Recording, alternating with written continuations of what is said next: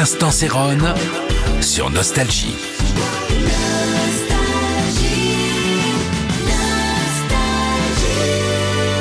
Salut, c'est Céron et bien comme chaque soir, je vous parle d'un des titres euh, incontournables de la liste disco qu'on a préparé pour vous. Ce soir, c'est Dinah Ross, Love Hangover.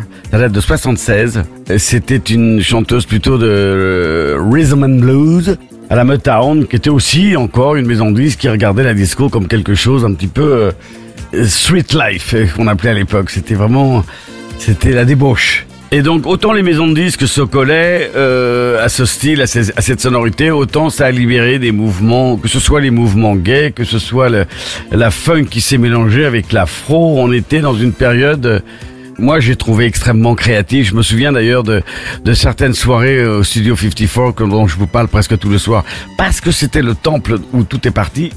Je me souviens dans les carrés VIP, euh, quand je venais, souvent il y avait, euh, que ce soit Warhol ou Gauthier ou, ou euh, Good avec euh, Greg Jones, euh, je me souviens de ces personnages qui étaient tous dans leur domaine, des personnages qui, qui étaient dans la provoque, qui faisaient des choses différentes des autres, qui, des choses extrêmement excessives.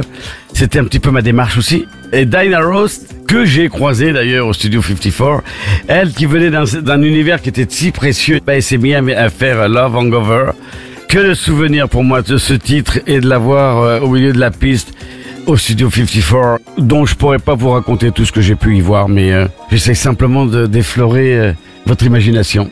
Tous les jours à 18h, l'instant s'éronne sur Nostalgie.